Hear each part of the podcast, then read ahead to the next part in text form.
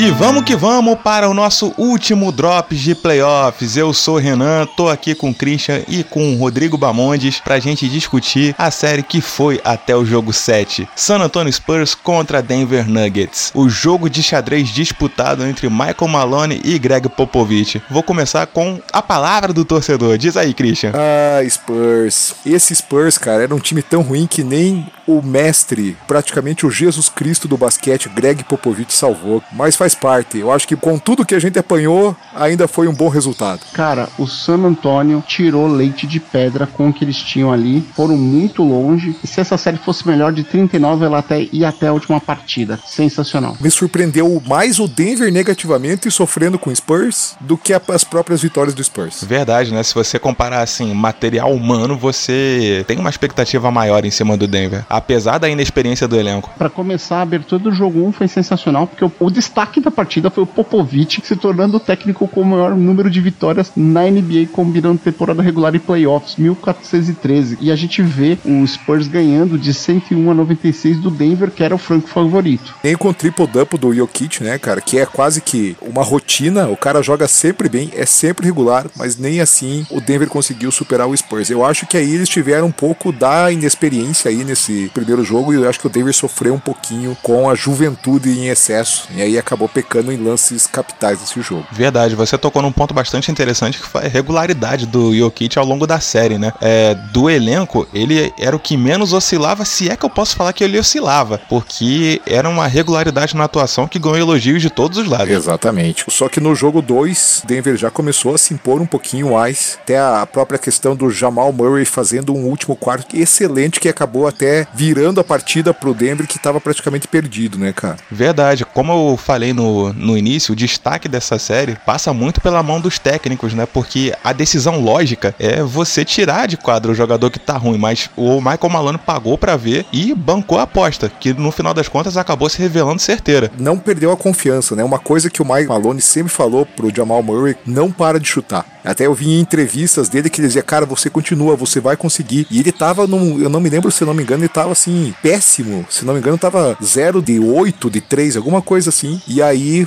foi decisivo na partida a atuação do Jamal Murray nesse dia. Chegando no terceiro jogo, deu para perceber o quanto os técnicos estavam ajustando as defesas a cada jogo. Então, no terceiro jogo, mudou de novo a defesa dos Spurs, o Jamal Murray voltou a oscilar e terminou apenas com 6 pontos. Em compensação, o Derrick White explodiu com 36 pontos e mais 25 do de, é, DeMar DeRozan, né, e 18 do Aldridge. Espetacular pro Spurs que acabou levando 118 a 109. Até se você perguntar para mim, cara, bota aí quem vai ser o cestinha do Spurs. E eu não ia colocar Derek White de jeito nenhum. Jamais. Eu ia colocar Aldridge, DeRozan, talvez Rudy Gay, mas jamais ia colocar o Derek White. Aliás, Rudy Gay, né? Que personagem interessante para dizer o mínimo, né? É. Que é um cara já, já rodado, com certa experiência, mas caramba, eu sei que ao longo aqui da série eu vou ter um jogo de destaque. Um jogo de destaque é pouco pra um cara da, com a bagagem dele, né? Deveria ter contribuído eu mais. Tenho certeza que ele vai pro Jazz, cara.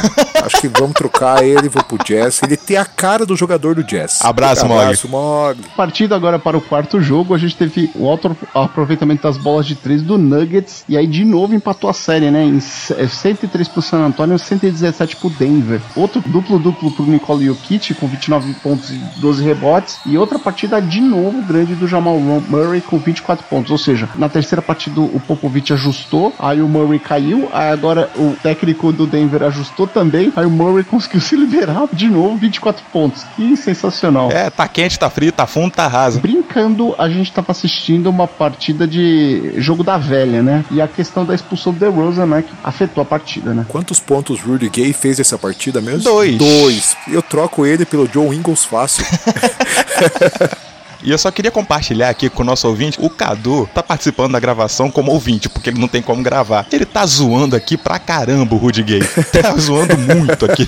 Partindo pro jogo 5, de novo, pra gente desempatar essa série, foi outra performance do Denver, 108 a, no, a 90. Bem jogada coletivamente pelo Denver. E 23 pontos de Jamal Murray e double-double do Jokic. Aí você vê de novo constância. Tirando o jogo 3 do Jamal Murray, ele também foi bem constante. 23, 24 pontos. Quer dizer, ele tava ali naquela naquela faixa dos 20 e poucos pontos. Uhum. A gente tem também double-double do Jokic, Rose e Aldridge com 17 pontos cada. Foi sensacional também. Outra partida. É, se a gente pudesse enquadrar essa série, a gente vale a pena, hein? Pois é. Cara, quando chegou nesse jogo 5 e terminou, eu falei, cara, acabou. O Spurs não vai conseguir. Imagina, cara. Pô, o Spurs, eu sei. Eu sei para quem eu torço, né, cara? Eu quando eu olho pro elenco, eu falei, não, não vai conseguir. Parece que a gente tá assistindo NBA desde ontem, né? a gente insiste em, em duvidar do, do induvidável. Exatamente. Só que tem no banco o Greg Popovich, isso que a gente tem que lembrar, né? Aí partimos de novo pro jogo 6, onde empata de novo a série com San Antonio 120 a 103. Que eu me lembro, ela foi bem equilibrada até um certo, acho que é final do terceiro quarto, né? Foi sim. A gente teve problema de falta, teve tudo. 26 pontos pro DeRozan e 25 pro Aldridge. Destaque positivo foi 19 pontos do Rudy Gay. A gente critica, mas a gente faz justiça. Mas olha a partida do Jokic, 43 pontos, 12 rebotes, 9 assistências. Quer dizer, absurdo que ele jogou também, mas não foi suficiente para vencer essa partida aí e finalizar a série. Aí, por isso, a gente teve o jogo 7. Antes de comentar o jogo 7, eu vou chamar a atenção aqui que esse jogo 6, eu posso estar enganado, mas provavelmente foi o jogo onde o San Antonio mais aproveitou a bola de 3, que foi uma deficiência nítida do time ao longo da série. A gente sabe que o San Antonio ele não prioriza a bola de 3, apesar de ter um, um aproveitamento alto, porque ele escolhe muito bem os arremessos, mas mesmo escolhendo, ficou faltando na série. Eles ficaram com aproveitamento muito baixo no geral. Esse jogo, para mim, foi assim emblemático a mão do técnico o quanto o Popovich mexeu certo no time e até alterou a, estratégia do time para jogar contra o Denver. E olha, e esses 43 pontos do Jokic, se eu não me engano, foi o recorde de um jogador do Denver em playoffs. Eu, se não me engano, o último recorde era 41 e ele passou esse por 43. Confesso que eu fiz uma heresia duvidando do, do Popovich no jogo anterior. Cara, nesse jogo ele mostrou para mim que ele não é o Luke Walton. Então já fiquei muito feliz, cara. Colocou Popovich e Luke Walton na mesma frase. Quando eu, quando eu duvidei dele, cara. Eu coloquei ele no mesmo patamar do Luke Walton. Não posso jamais duvidar de Greg Popovich. O Luke Walton, nesse momento, infelizmente, ele tem que se ver primeiro com a lei. É, não, não, não, não. Deixa ele lá com o pessoal do jurídico. Voltando aqui pro jogo 7. Jogo 7, a gente, a gente vem com uma expectativa assim, pô, vai ser um jogo pegado, vai ser muito bacana. Só que, nervosismo fala mais alto, né? Foi um jogo muito feio, convenhamos. Foi aquele jogo que as pessoas estavam com o nervo à flor da pele, e aí erros, é, defesa quebrada, foi de tudo, né? Só faltou virar uma partida de WWE, que aí o cara quebra a cadeira na, nas costas do outro. Eu gostei, apesar de, de, de, tudo, cara, eu gostei desse jogo. Foi um jogo feio, mas a gente teve muita emoção nesse jogo, né? É,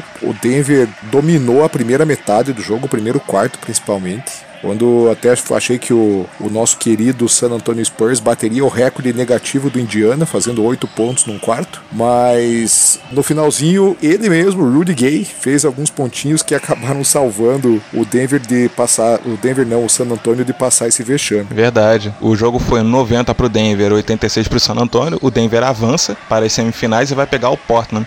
Vocês não acharam que ficou faltando assim algo convincente da parte do Denver? Porque eu acho que o Denver teve a oportunidade de matar esse jogo já no primeiro tempo, mas parecia que eles não conseguiam finalizar, aproveitar a vantagem, porque o San Antonio estava com um aproveitamento muito baixo. Tem um momento do jogo onde tiveram uma linha de passes do Denver assim fantástica. Eu acho que eles trocaram os cinco passes assim cinematográficos. E aí acabou com o Jamal Murray dando um airball do garrafão, cara. Então, para mim o resultado desse nervosismo e dessa inexperiência aí que ficou flagrante nesse, nesse momento. Beleza. Então, vamos ver como eles se saem contra Damian Lillard e companhia. Um abraço, galera. Valeu, grande abraço, até mais. Grande abraço, galera.